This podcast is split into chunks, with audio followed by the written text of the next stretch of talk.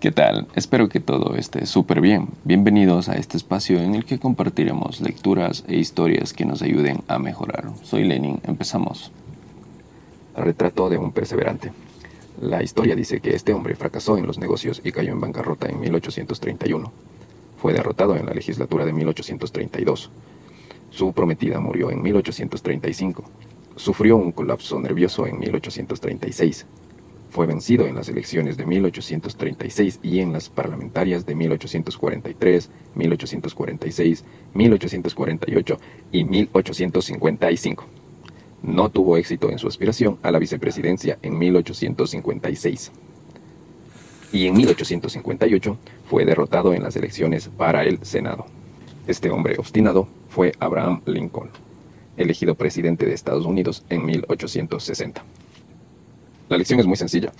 Solo se fracasa cuando se deja de intentar.